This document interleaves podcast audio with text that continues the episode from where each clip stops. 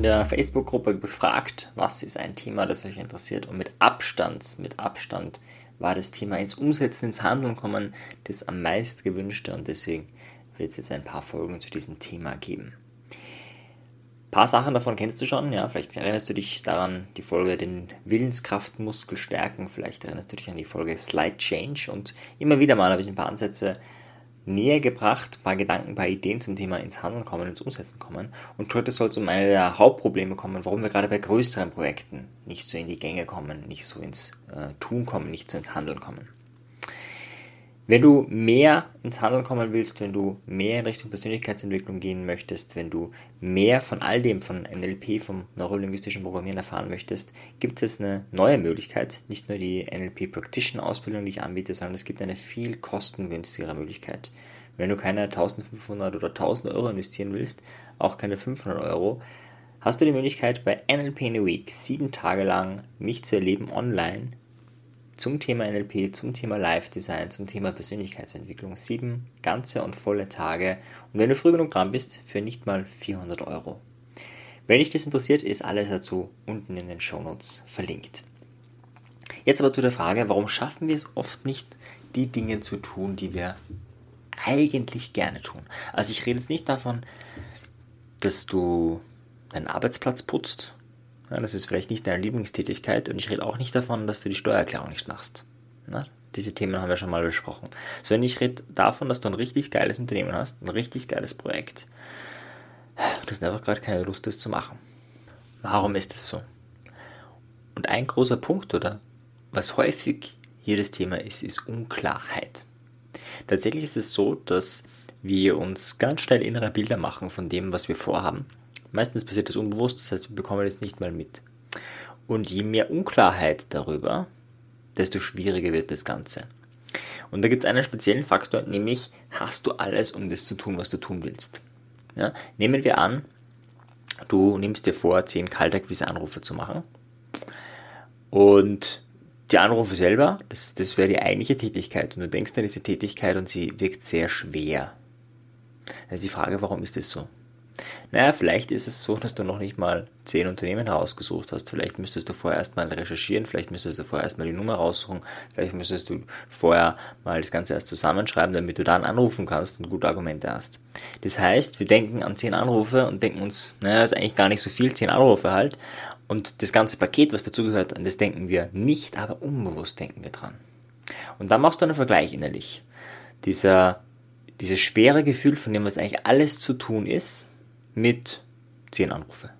Und das fühlt sich schwer an und da haben wir keine Lust dazu. Oder es gibt ein anderes Beispiel. Nehmen wir an, du möchtest ein Spiel entwickeln. Na, vielleicht für deine Kinder ein kleines Brettspiel, irgend sowas. Und du hast schon angefangen, du hast schon äh, ein bisschen was entwickelt, ein bisschen was gemacht und jetzt stockt es irgendwie. Ja, und du denkst dran, ja, eigentlich äh, wäre es ja schon fein, irgendwie die Karten zum Beispiel, zu machen sind, mit Bildern zu bedrucken, damit das Spiel jetzt langsam mal fertig wird.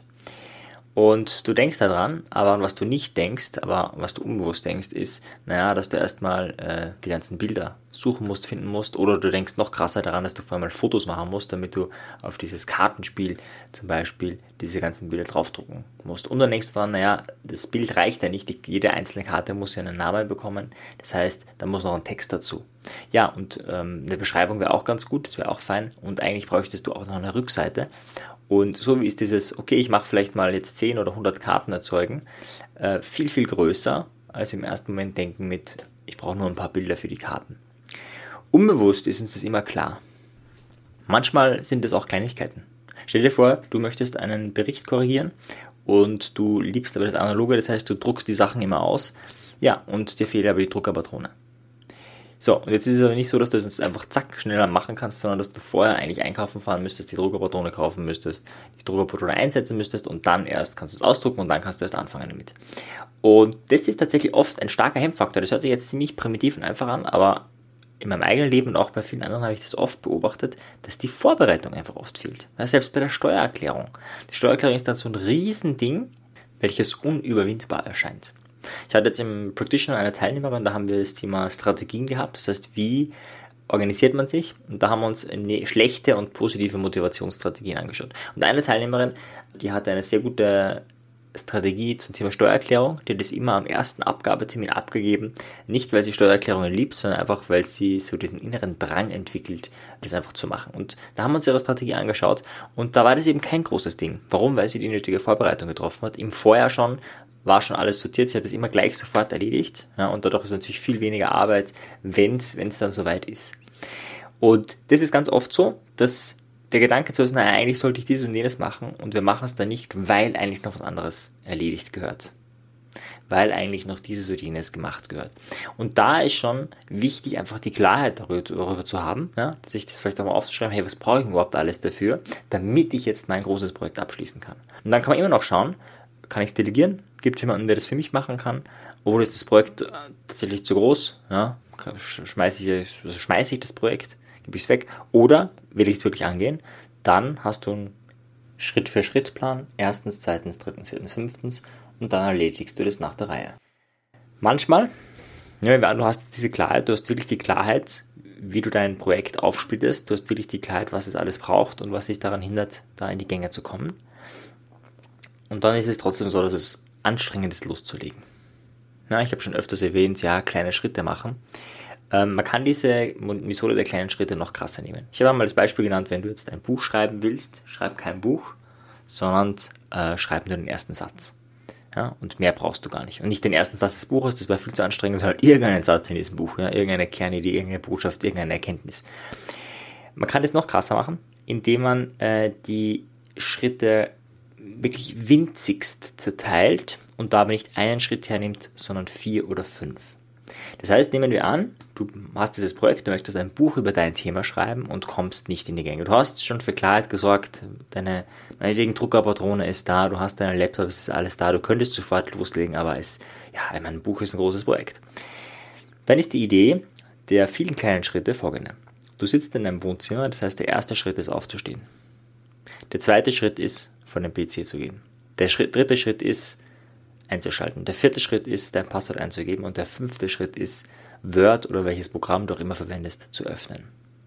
Das sind die fünf ersten winzigen Schritte. Und die definierst du dir, die sind sozusagen deine, sind so wie, äh, wie der, bei einem Marathon, ja, der Startbutton, ja, alles ist ruhig und auf einmal geht's los. Ja, das sind die ersten drei, vier oder fünf Schritte, da entscheidet sich viel, ja. Wenn du dich da verletzt, ist blöd, dann ist gleich der Marathon vorbei. Wenn du einen guten Start hast, äh, hast du ein gutes Gefühl, dann geht es auch gut weiter. Die paar kleinen fünf Schritte reichen meistens aus, dass du dann anfängst. Wenn es nicht ausreicht, definierst du fünf neue Schritte. Das heißt, du hast jetzt das Word-File schon offen. Dann würdest du definieren, was das erste, äh, was ich jetzt äh, mache, brauche, damit ich loslegen kann. Ja, Hände auf die Tastatur legen. Zweiter Schritt, Brainstorming. Ja, schreib irgendwas auf ah, mir fällt nichts ein, dann schreib bla bla auf. Ja.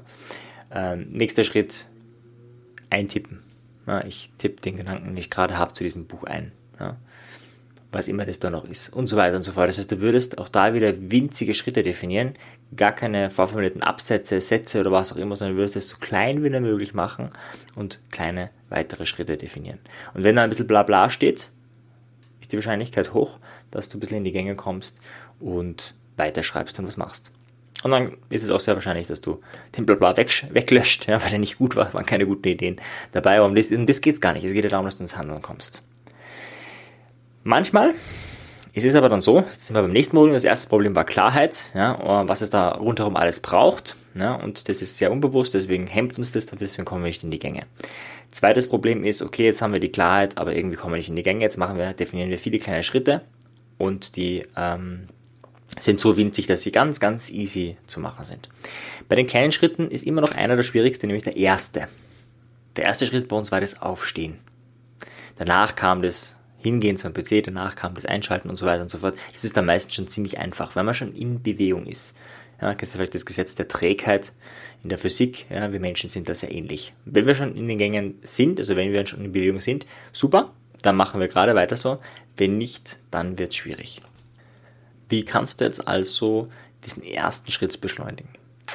Mel Robbins und einige andere schlagen vor, einen Countdown-Timer einzurichten. Das heißt, vor dem ersten Schritt einen nullten Schritt hinzuzufügen. Das heißt, du sitzt auf der Couch, möchtest eigentlich ein Buch schreiben, obwohl du nicht so richtig Lust hast, ja. Und du willst gerade nicht aufstehen. Du merkst, das ist super definiert, aber es, es reicht nicht. Und dann würdest du sagen, 5, 4, 3, 2, 1, go. Und dann stehst du auf. Das hört sich jetzt ein bisschen komisch an, ja, aber es wirkt. Dieser Countdown-Timer des Startens ist extrem mächtig, vorausgesetzt, und das ist wichtig, der Schritt, den du jetzt machst, ist nicht das Buch fertig schreiben und einen Bestseller schreiben, sondern der Schritt ist sowas wie aufstehen. Ja? Also der muss wirklich winzig sein. Wenn du diesen Countdown-Timer hast, ja, bei Robbins verwendet das zum Beispiel auch äh, morgens, ja, du willst morgens früh aufstehen, du willst morgens noch was machen und bist aber voll müde. Sagt sie, ja, du darfst noch voll müde sein für drei Sekunden, fünf Sekunden, da bleibst du im Bett liegen, aber wenn die Zahl auf Null ist, dann stehst du auf. Ja, und dann machst du dein Projekt, dann äh, bist du viel, viel eher dabei. Ja, jetzt noch ein Bonustipp. Bleiben wir gleich beim Thema Buchschreiben. Jetzt hast du da vielleicht super geschrieben, du hast echt einen super Tag gehabt, hast vielleicht zehn Seiten äh, voll geschrieben, wovon du vielleicht sogar einige verwenden kannst für dein Buch und bist sehr zufrieden. Wann hörst du am besten auf? Da, wo du gerade ein Kapitel fertig hast oder da, wo du gerade irgendwo mittendrin bist?